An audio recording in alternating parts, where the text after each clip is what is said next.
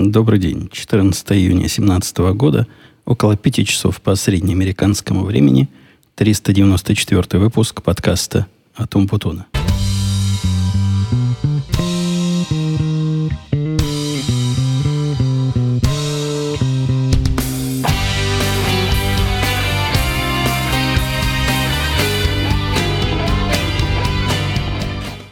Подкаст этот я уже много лет много-много лет записываю по одному и тому же шаблону. Не в смысле шаблон разговора, один и тот же. Это как в голову придет, то на языке попадает.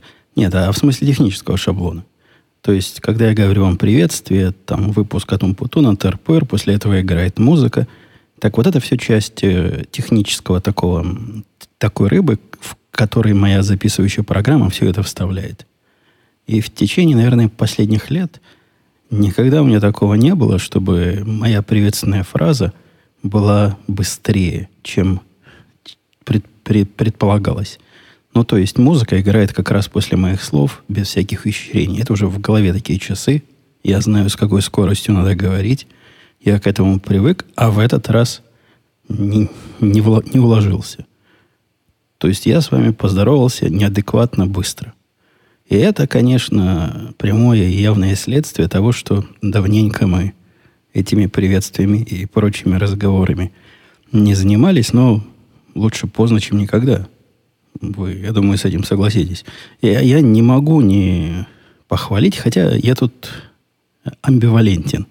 Когда я вас э, ругал за то, что вы не страдаете от отсутствия подкаста, потом ругал за то, что вы сильно гневаетесь по поводу его отсутствия. В этот раз реакция была взвешенная. То есть э, просили, но, но без требований и хлопания дверями. За что я вам благодарен.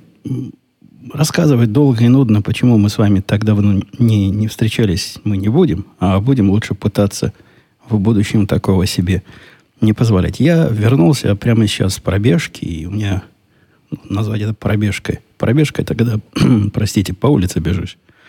На улице 33 градуса по Цельсию.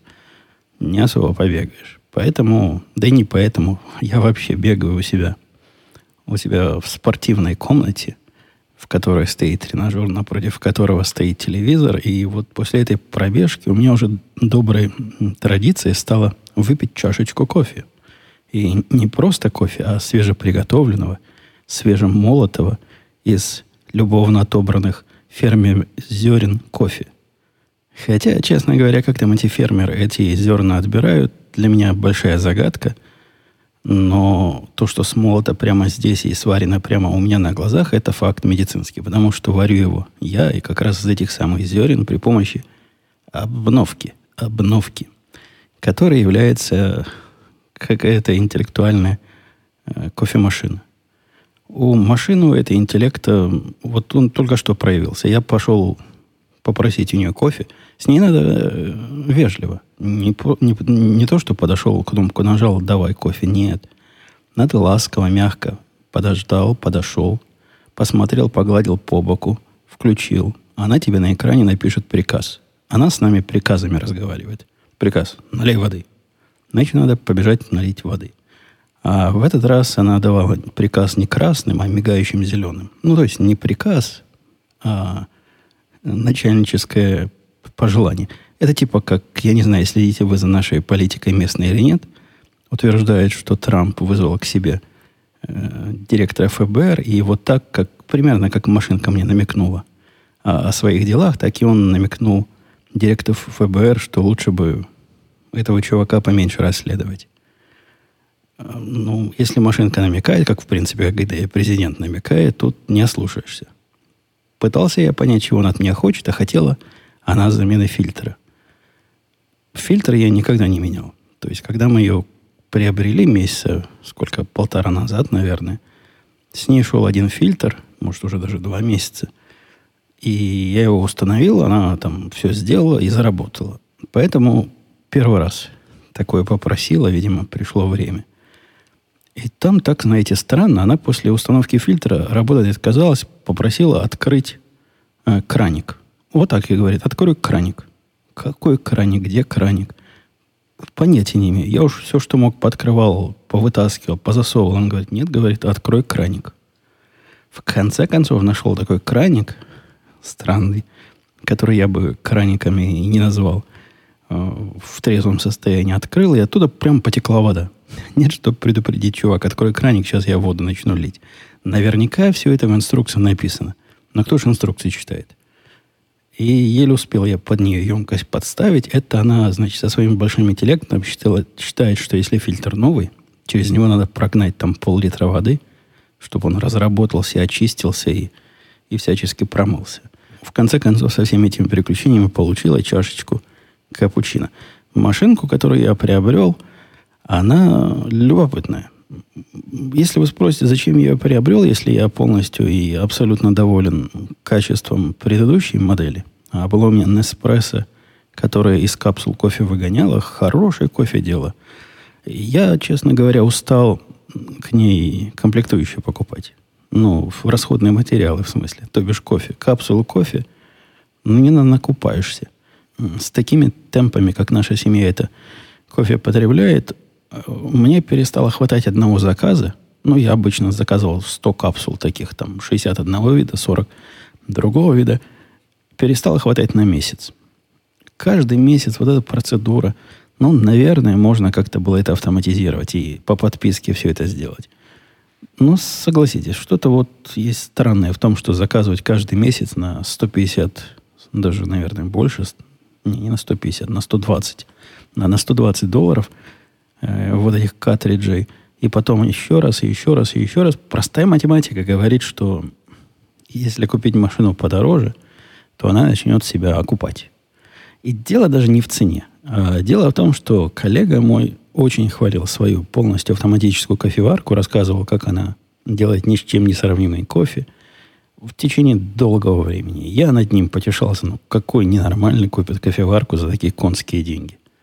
Стоит она денег реально конских. Ну, просто удивительно, какого туда хай-тека можно было на эти деньги. Можно купить автомобиль за эти деньги, очень не новый, но вполне, который будет ездить.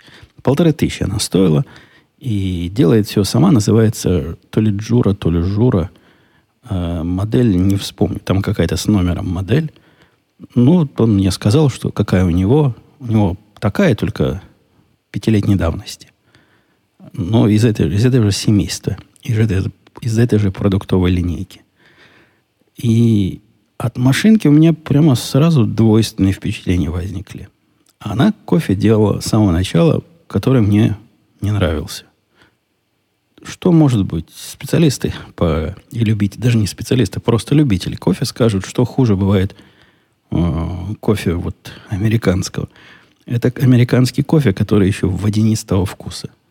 Она первую чашку кофе мне вот такую примерно сделала.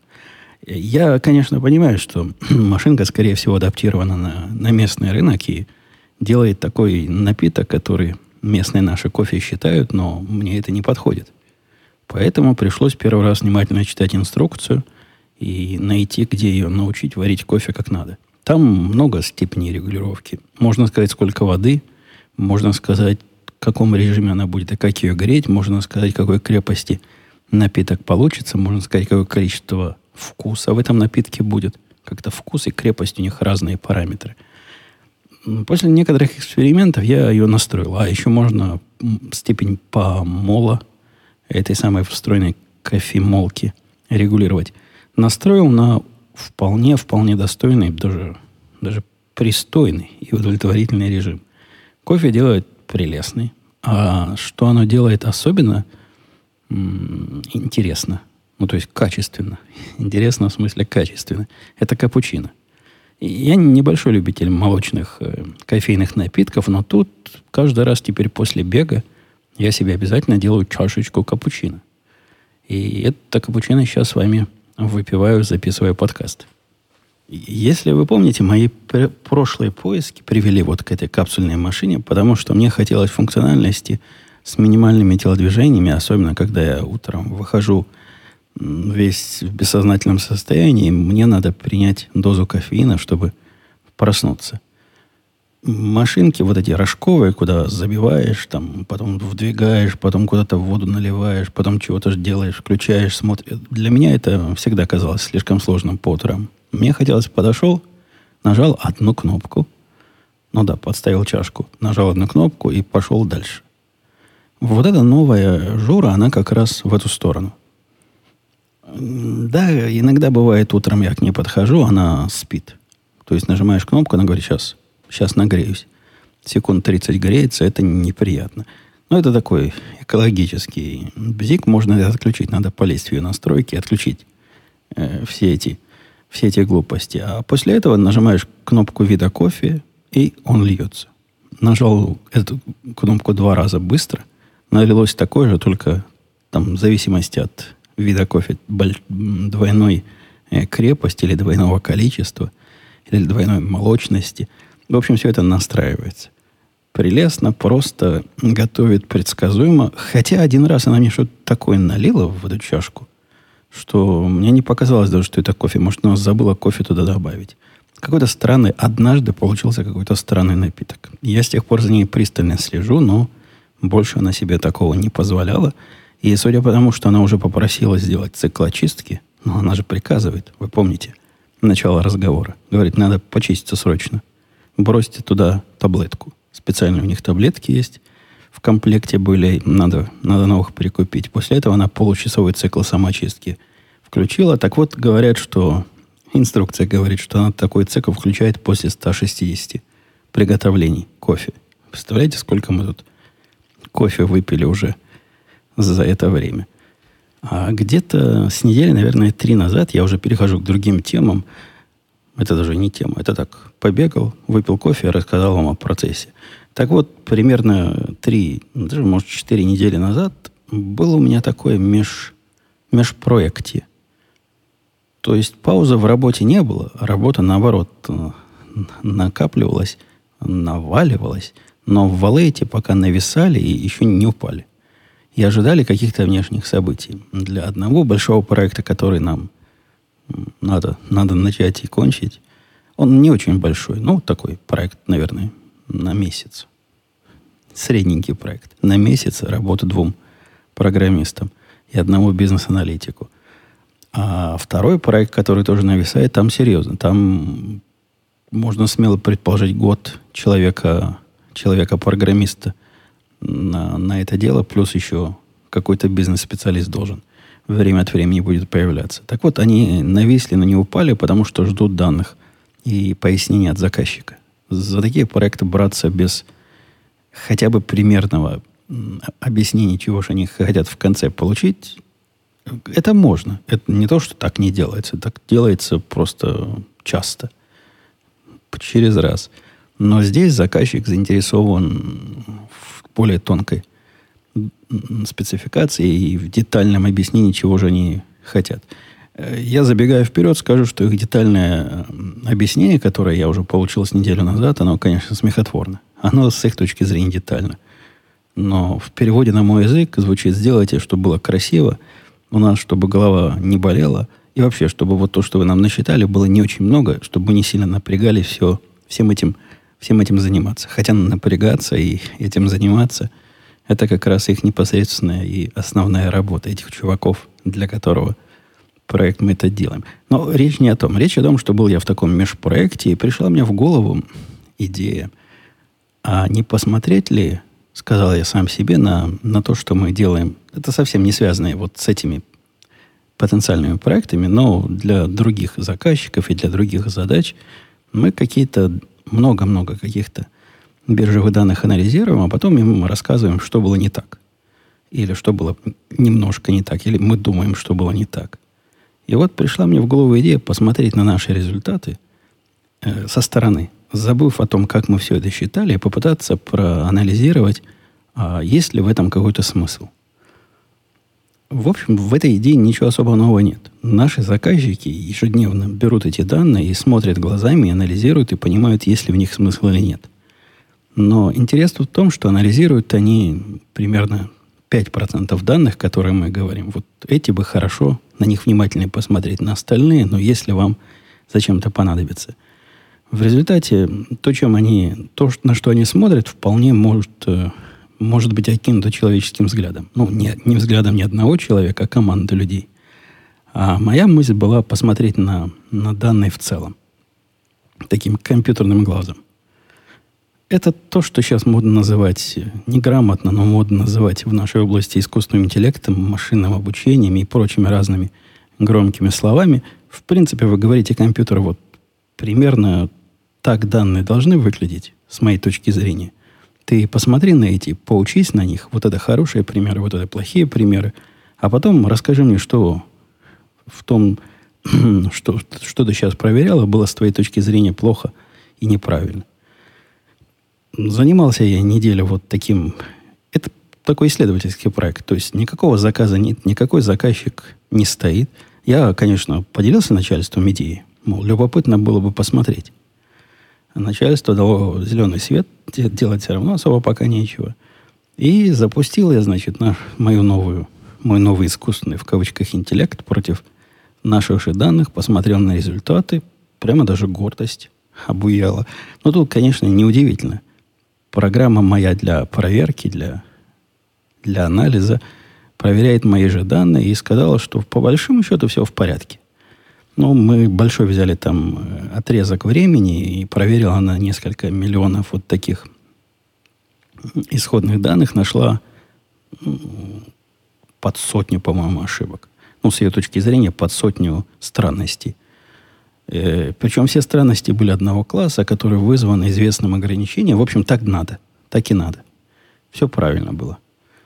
Ну, мне стало любопытно натравливать ее. И пошел я ее натравил на публичные данные, которые примерно про то же самое, только я понятия не имею, кто и, и как их создает. Они публичные, многие фирмы обязаны их выкладывать. И, в общем, несколько наборов данных засунул туда, и один из них дал абсолютно поразительный уровень ошибок. Ну, просто вообще сводящий с ума уровень ошибок.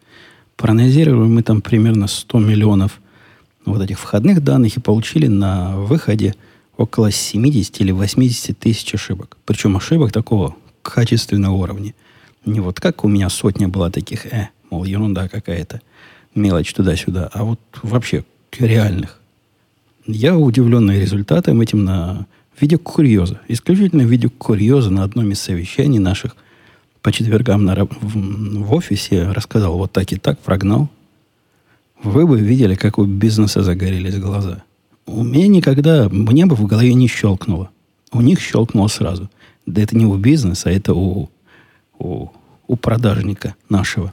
Да и у президента нашего сразу возникла идея нового бизнеса. Мы будем брать чужие данные, прогонять через наш интеллект и говорить им, что все плохо.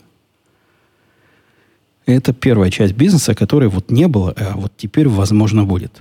При этом есть ощущение, что никто этим особо больше не занимается. То есть этим как-то занимаются проверяющие. Когда вас придут проверять, они умеют как-то на это посмотреть. Но сами компании вот такой анализ произвести не могут автоматически. И понять, что у них хорошо, что плохо, вот в том, что они, о чем они отчитываются, они тоже не особо в состоянии. Там есть статистические разные методы – они могут сказать, что вот у нас процент отклонений такой-то, но когда речь идет о том, что на входе у тебя там 300 миллионов, а ошибки в 100 тысячах случаях, даже 100 тысяч, казалось бы, число большое по сравнению с этими сотнями миллионов, не так просто выловить обычными такими математическими, алгоритмическими методами. Но вторая идея оказалась еще круче. А если теперь мы знаем, что эти публичные данные какой-то заказчик наделал – и его придут проверять наверняка. Наверняка это, конечно, сильная уверенность должна быть в наших методах. Но возможно, возможно, его потом за это накажут. Может, нам предварительно позвонить заказчику и сказать, чуваки, у вас тут проблема. Давайте мы вам ее решим и возьмем на себя автоматизацию всей вашей аналитической деятельности. Ну, автоматизация анализов и такого рода задачи – это как раз наш хлеб. Это то, чем бизнес занимается. И вот этот, э, вот этот набор, который я чисто э, от потолка насчитал и удивился, мы тут же позвонили, и, и что вы думаете? Таки у них все плохо. Мало того, что у них все плохо, Они в панике бегают, потому что к ним уже пришли проверяющие, и проверяющие тоже что-то нашли. Пока не говорят, насколько плохо, но делают грустные лица и говорят, да, мол, вы попали. Вот это еще один, одно направление бизнеса. Находить такие аномалии, звонить аномальным заказчикам и предлагать свои услуги. В этом мне в этом видится какая-то этическая проблема. Ну, то есть, мне эта идея в голову пришла от, с одной стороны, потому что я и, не рассматривал это как серьезное продвижение в, в бизнес-области, а с другой стороны, по сути, что мы делаем? Мы проверяем результат работы конкурирующих организаций, которые просто, может, еще не, не знают пока, что с нами конкурируют. Без всякой просьбы э, собственно, наших потенциальных клиентов и говорим, ваш э, вендор, ваш поставщик услуг что-то мыши не ловит. Вот смотрите, как он все плохо сделал. Это в моем мире, я бы так это перевел. То есть рассказываем заказчику, что вот программисты и компании, и фирмы, которых они наняли, делают ерунду какую-то, а мы перейдем и сделаем лучше. Что-то в этом есть такая серая, мне кажется, зона, хотя наш, наш бизнес это вообще никак не останавливает. И доводом для них не является. Возможно, это какие-то мои тараканы. Тем не менее, всякие добрые дела не могут оставаться ненаказуемыми, поэтому у нас появилось еще две линии проектов. И кто этим будет заниматься, пока не очень понятно. Похоже, мы в эту сторону будем расширяться и, и штатом, и размером, и услугами, и всем прочим. И из э, тоже таких около рабочих, но скорее уж домашних бытовых, я в радио Ти рассказывал, что учил я подругу моего мальчика, герлфренду моего мальчика программированию. Уже пару раз учил с тех пор, как мы с вами не слышались. И не помню, не рассказывал я вам эту историю. Где-то я ее рассказывал, но, по-моему, в радио Ти. Первый раз надо было ей сдать какой-то экзамен за четверть, а второй раз финальный экзамен. То есть вот за год. Самый последний экзамен, самый решающий экзамен. И попала она мне в руки, в общем, не в безнадежном состоянии. Девчонка умная и как-то где-то понимает. То есть что-то она где-то на лекциях слушала. Причем слушала внимательно, она отличница такая. Но объясняют, судя по всему, отвратительно. И учат не тому, не так, и руки бы поотрывать всем этим учителям. Учат люди вообще далекие от того, как вещи происходят в нашем мире, в настоящем реальном мире, и далекие от того, как молодых надо учить. Поэтому при всей своей ну, умности у девушки была каша в голове. И ну, вы знаете, что бывает хуже программиста, который смотрит на задачу как баран на новые ворота и не пытается ее решать? Есть только одно, хуже этого. Программист, который решает, пытается ее решать, попробовав пробовать в нашем деле, вот знаете, переставить местами строчки и посмотреть, что получится, хуже некуда. Задачи наши не решаются таким образом, а только, только ухудшаются. Количество перестановок и всяческих прочих статистических э, вариантов настолько велико, что нельзя вот так на пробу, не понимая, что ты делаешь, собрать программу. А их примерно так и учили. Ну, там была такая логика. Вот ты поставил строчку здесь, написал, Строчку она знает, как писать конкретную вот для, для выполнения действия. А куда ставить, не понимает. Ну вот поставила сюда, не работает. То хорошо, поставь в другое место. В какое место? Почему в другое? Что это значит? Полней, полнейший туман и полнейший... Я, конечно, сразу начал с, с разгона тумана и отбивания этой привычки пробовать. В первую мою лекцию вроде как удалось, но у меня не было уверенности. Во вторую лекцию, по-моему, да. Я точно отучил пробовать занятие выглядело как... Это не лекция была. Я, я поначалу думал, что надо будет просто так глобально поучить, но нет, у нее есть такое базовое, базовое понимание, без, без э, восприятия базовых принципов, базовое понимание конструкции, как куда, как, как куда нету. А вот как понимала. Посему мы решали задачки. Это были такие лабораторные занятия. У них есть там список задач, штук, по-моему, 10 перед каждым экзаменом надо дома пройти. Если ты их пройдешь, то есть шанс, что подобные задачи встретятся и на экзамене. Как потом оказалось, не то, что подобные, прямо вот такие точно задачи, как мы решали, были на экзамене, просто немножко с другими условиями. А по сути это было то же самое. Какой, какие-то нечестные экзамены. перед экзаменами практически все секреты рассказали. И я, поскольку человек э, гнусный, как преподаватель, и пытаюсь от своих учеников понимания какого-то добиться, после того, как мы с ней вместе сделали по заданию каждого вида, там примерно 4 вида было на первой лекции, а все остальные были такие подварианты. Я на каждый вид еще свою задачку придумал и заставил бедную девушку эти задачки решать. Ну, не на каждый, ну, там, на, на пару-тройку таких сложных видов попридумывал. Э, некоторые решила, некоторые вместе решили. То есть я вижу, уперлась, говорю, ну как, ну что, что? Она говорит, а вот как, как вот такое сделать, как вот это сделать? Тут я, значит, кусок лекции выкатываю о принципах построения и, и проектирования, и программирования.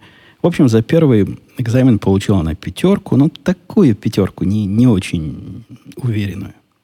То есть ей учитель сказал, что, мол, молодец, молодец, поставил пятерку, но в принципе сказал, что если бы остальные не написали так плохо экзамен, то, может, у нее была бы даже четверка с плюсом. Но поскольку все остальные написали практически на двойку, она одна вот на четверку с плюсом, он поставил ей пятерку с минусом. Ладно. Результат, конечно, мое самолюбие немножко по, потрепал. Но, ну, что вы хотите, за одну четырехчасовую лекцию даже мне трудно и, из даже умной девушки сделать отличников в деле программирования, отличника боевой и политической подготовки.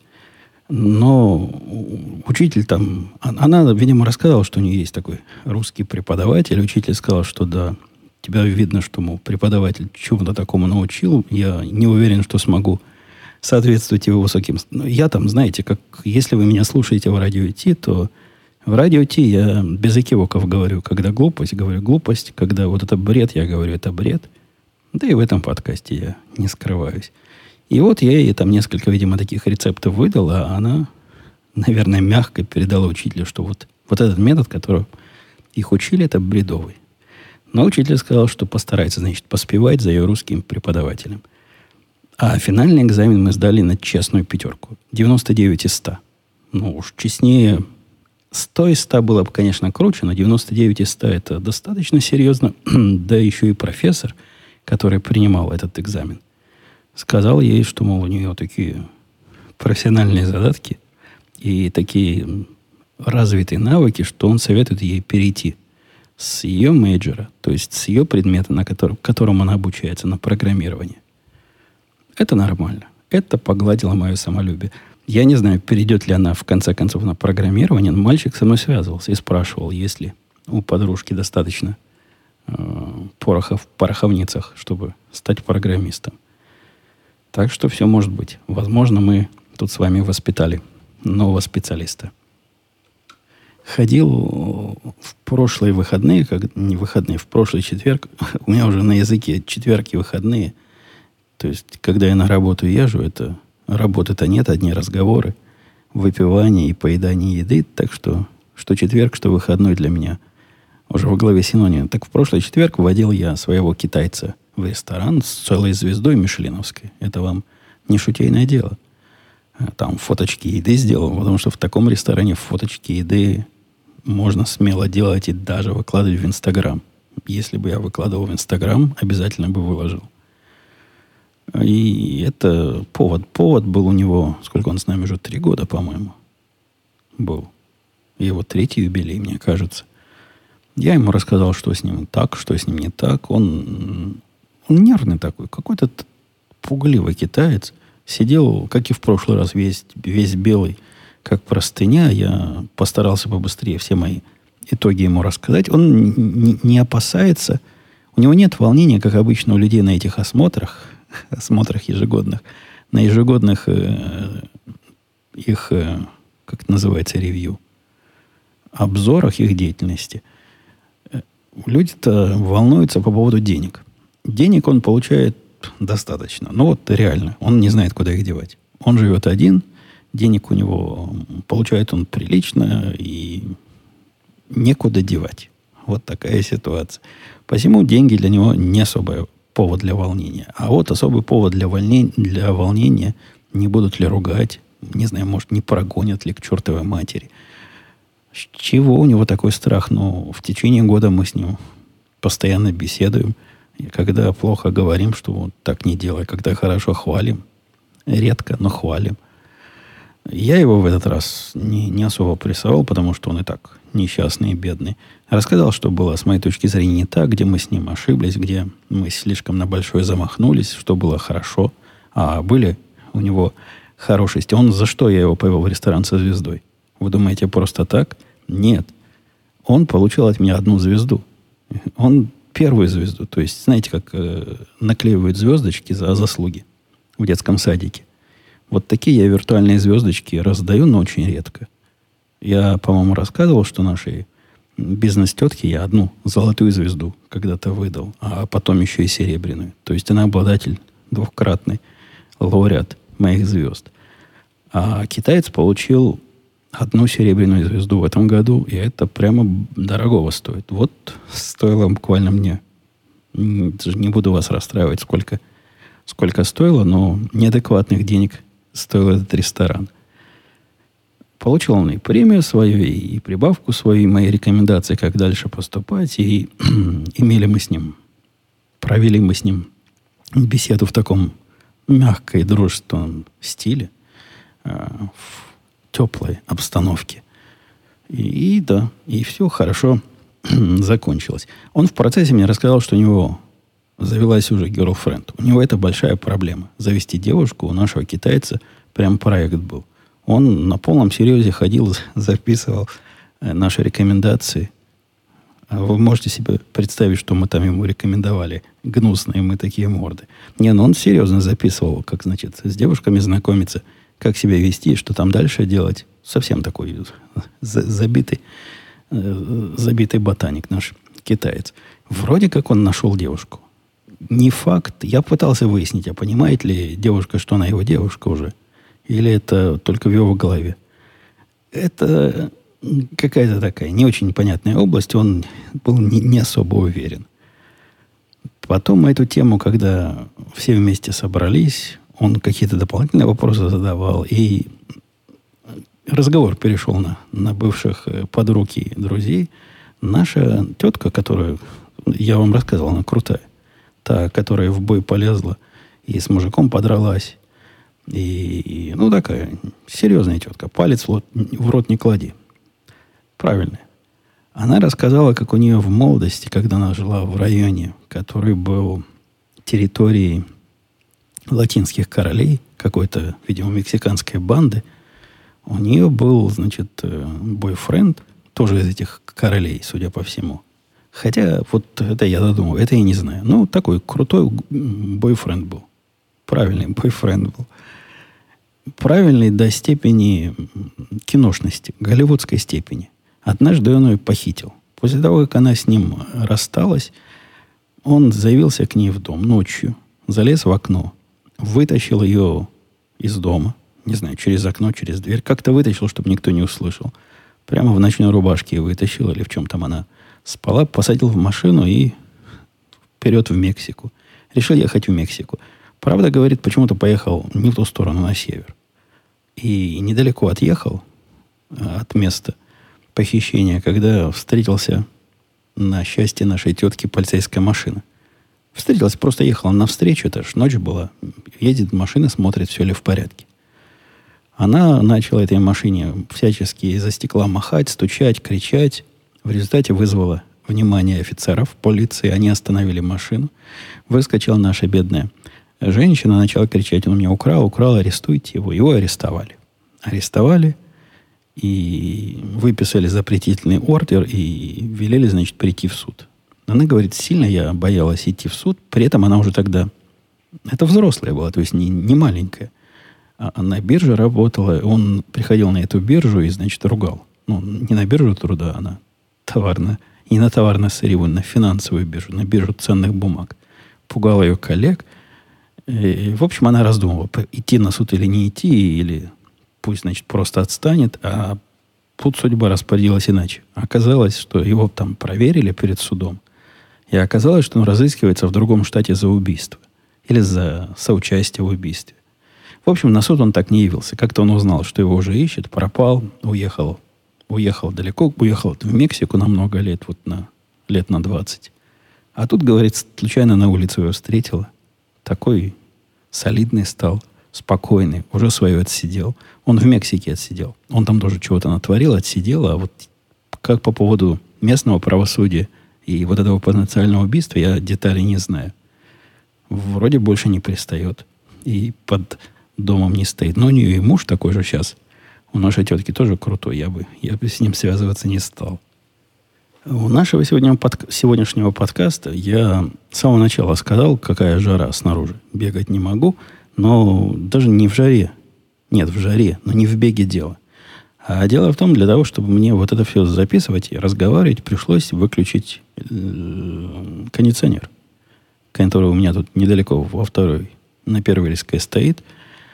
Без него температура э, в этой студии неуклонно, не очень быстро, но неуклонно и стремительно, нет, не очень быстро и стремительно, это антонимы, неуклонно и постепенно, вот что я хотел сказать, повышается.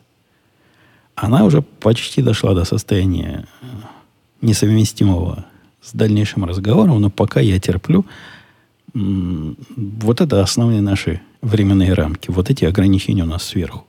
Я ведь не могу, я бы даже вам включил этот кондиционер, если бы пульт под рукой был, чтобы показать, как было бы плохо – если бы записывал на его фоне. Давайте посмотрим на ваши вопросы, комментарии, потому что вдруг внезапно я тут перегреюсь и не смогу дальше истории рассказывать. Константин писал. Здравствуйте, Евгений. Огромное спасибо за ваш подкаст. Очередное огромное спасибо за ваш подкаст. Из крепких напитков, пишет Константин, как и вы, я предпочитаю коньяк. В прошлом выпуске вы упомянули, что некоторые сорта скотча вполне не могли бы их назвать. Если вот положить прямо руку на сердце, из всех сортов скотча, что я могу порекомендовать любителям коньяка, есть ровным счетом один. Для, для нашего мира, Константин, больше нет. Для нашего мира вас, вам стоит посмотреть, если вы из нашего мира, на Маккеллан. Маккеллан это такой интересный скотч, и он не настолько э, болезненно интересен, как остальные. Там у них серьезные, серьезные напитки. После некоторых, я об этом уже рассказывал, не сможете пить ничего другого. Вам либо нюх, либо вкус отобьют. А Маккеллан очень, на мой взгляд, взвешенный и такой солидный, интересный, интеллигентный напиток. Хотя тут тоже, как с коньяком, ну, есть разного возраста коньяки. Ну, там у них возраст VS, VSOP, XO и так далее – а у этих скотчей, я так понимаю, в годах. Так вот, если вы в курсе, что такое э, VS, это самая такая низкая категория коньяка, так, как минимум у Хеннесси, то VS это типа их 12-летнего Маккеллана. Ну, где-то плюс-минус. Приличный это, это 15-летний, а такой, как XO коньяк, это будет уже, наверное, 18-летний стоит чуть-чуть дороже. То есть, если вот такие соответствия, как, которые я вам рассказал, наложить, то получится, что мой самый ходовой напиток VSOP, который будет тут в случае э, скотча 15-летним, будет стоить долларов 100 за бутылку, когда мой стоит, да, по-моему, долларов 60.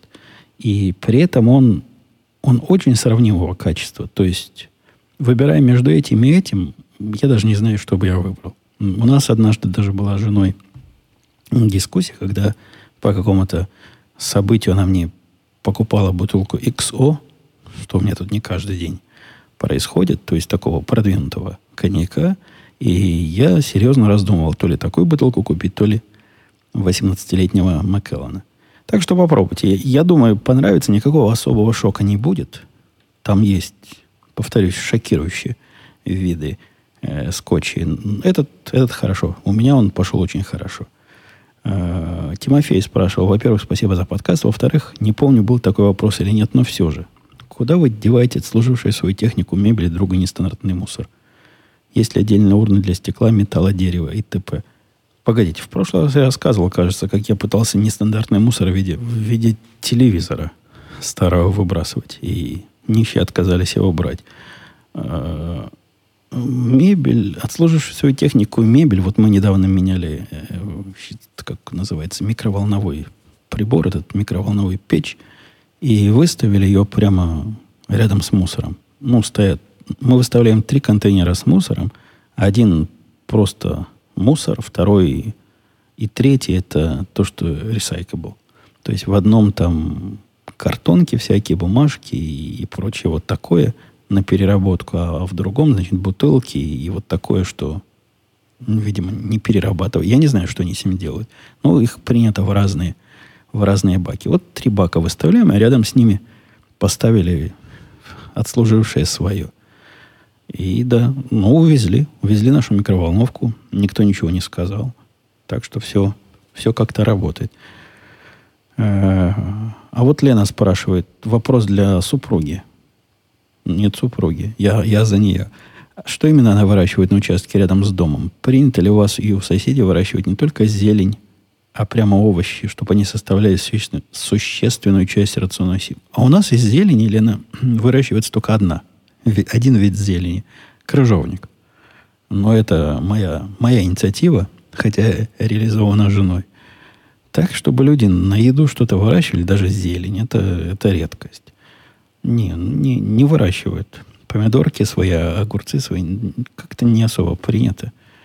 Ну, да даже, наверное, и бессмысленно. Если есть тут под боком за каждым углом магазин натуральной еды, где можно ну, реально купить такие настоящие фермерские, фермерские помидоры, огурцы и прочее – как минимум, они на вкус сильно отличаются от таких типовых, генно модифицированных. Хорошие, настоящие. Недавно яблоки купила жена. Какие-то яблоки переростки. Я такого размера не Яблоко, как маленький арбуз. Ну, арбуз загнул. Как дыня. Яблоко размером с дыней. При этом поразительно вкусные яблоки, такие пахучие, очень крутые. Я даже не знал, что такие сорта бывают, таких переростков – может, где-то росла рядом с нашим закопанным. Я вам рассказывал, что недалеко от нас реактор закопан, один из первых. Может, где-то там рядом росла, поэтому так хорошо и выросла. Ю-сети писал Евгений. Здравствуйте, спасибо большое за интересные подкасты. Каждый раз слушаю с удовольствием. Как я понимаю, сейчас поднялось много шума по поводу новых законов, связанных с Obamacare. Хотелось бы услышать ваше мнение. Должно ли государство платить за лечение проблем, которые люди заимели на службе этого самого государства. На службе этому самому государству.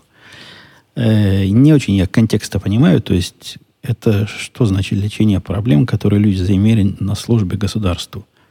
Большинство людей не работает на государство. Я на государство не работаю, на службе его не являюсь, поэтому не считая государство, вот это самое мифическое, а обязаны мне платить за что бы то ни было. По поводу новых законов, связанных с Обамакер, там еще не о чем шуметь. Пока ничего не происходит. Пока идут, идут разговоры и прения. И никуда ничего не сдвигается. Сдвинется, когда поговорим об этом, но я не думаю, что будет вот такая катастрофа, как говорят левые. И я напомню, я тут небольшой. Если вы хотите от меня поддержки нашего действующего президента, то я его небольшой сторонник. Однако я еще меньше сторонник его критиков, которые рассказывают с пеной на губах, как начнут умирать несчастные дети, начнут умирать после того, как он отменит Обамакер и заменит ее на то, что он называет там американский, американская медицинская страховка. В общем, поживем увидим. Но вот этот подход о том, что государство должно платить, я, я не раз тут уже упоминал, я в этом смысле либертарианец. Вот в этом конкретном моменте я не считаю, что государство должно в, сильно в это дело вмешиваться. И вообще его чем меньше, тем лучше. Мы, мы сами без него разберемся. И уж точно не на службе государства я, а на службе самого себя. Я сам оно само по себе, да, и оно как сущность, это, это не такая большая сущность, как, возможно, вы привыкли юсети в своих краях. Его проникновение, к счастью, не настолько высоко, и не так сильно люди от него зависят. Привет, Евгений, писал Андрей. Интересует вопрос, грызут ли американцы семечки? Нет, Андрей, не грызут. Наше одно из первых впечатлений от Израиля, еще в тех э, лихие 90-е, это то, что в Израиле в те годы, выйдя вечером погулять, единственные лавки, которые были открыты, это лавки, которые продают семечки. Вот мы шли по центру, по-моему, Рамадгана тогда, и вдоль улицы Бьялик были такие лотки. И в этих лотках продавали разные виды семечек. Там с грызением семечек все в порядке. Семечки, орешки, любые виды э, вот этих вещей, которые можно с удовольствием грызть. Здесь эта культура то ли отсутствует, то ли потеряна. Возможно, из-за того, что наши-то первые переселенцы, конечно, были босяками, но это же босяки были из, из таких пиндитных стран, типа Англии. Я сомневаюсь, что в Англии на каждом углу семечки грызут. Как ты у нас не прижилось? Их можно купить в специальных местах. Э, в супермаркетах они тоже продаются, но на них скорее смотрят как на корм для белок. А в русских магазинах можно купить такие вполне нормальные семечки, не микроскопические. Но да, это, это редкость. Этим здесь мало. Здесь скорее по, по поводу вот попкорна, да, это, это оно. А семечки, как у нас семечки, так у них, у них тут попкорн. Привет, Евгений, писал Андрей. Он спрашивает по поводу а, у него несколько вопросов. Вот эти самые 10 тысяч дедактабл у тебя были суммарно на всю семью или на одного члена семьи? Это я рассказывал, если я не путаю, в прошлом подкасте о предыдущей моей медицинской страховке и жаловался, как сумма, которую выплатить надо самому или семье, была велика. 10 тысяч было, по-моему, на семью. Хотя даже давно было. Андрей, я детали уже не помню, но мне кажется, на семью. Э, какая ситуация с Obamacare, я уже отвечал. Не уловил, какая система дистанционной локации iPhone дочери использовалась. Да как же, там одна. То есть прямо из коробки есть э, найти мой iPhone. Работает замечательно, вот вшито в операционную систему, за что Apple хвала и, и почет. Эм, как-то я мало вопросов ваших повыбирал, не знаю. То ли у меня cut and paste сломался – то ли я... Я помню, я садился, думаю, сейчас вставлю ваши вопросы. Но вставил мало. Ладно, если я чего тут не, не договорил, что-то упустил, мы нагоним в следующий раз. Я пытаюсь... Вы видите, насколько я пытаюсь. Даже в неурочный день пришел. Будем, будем стараться. Будем стараться не исчезать. А если исчезать, то ненадолго. И всегда-всегда возвращаться. Все, пока. До следующей недели. Услышимся.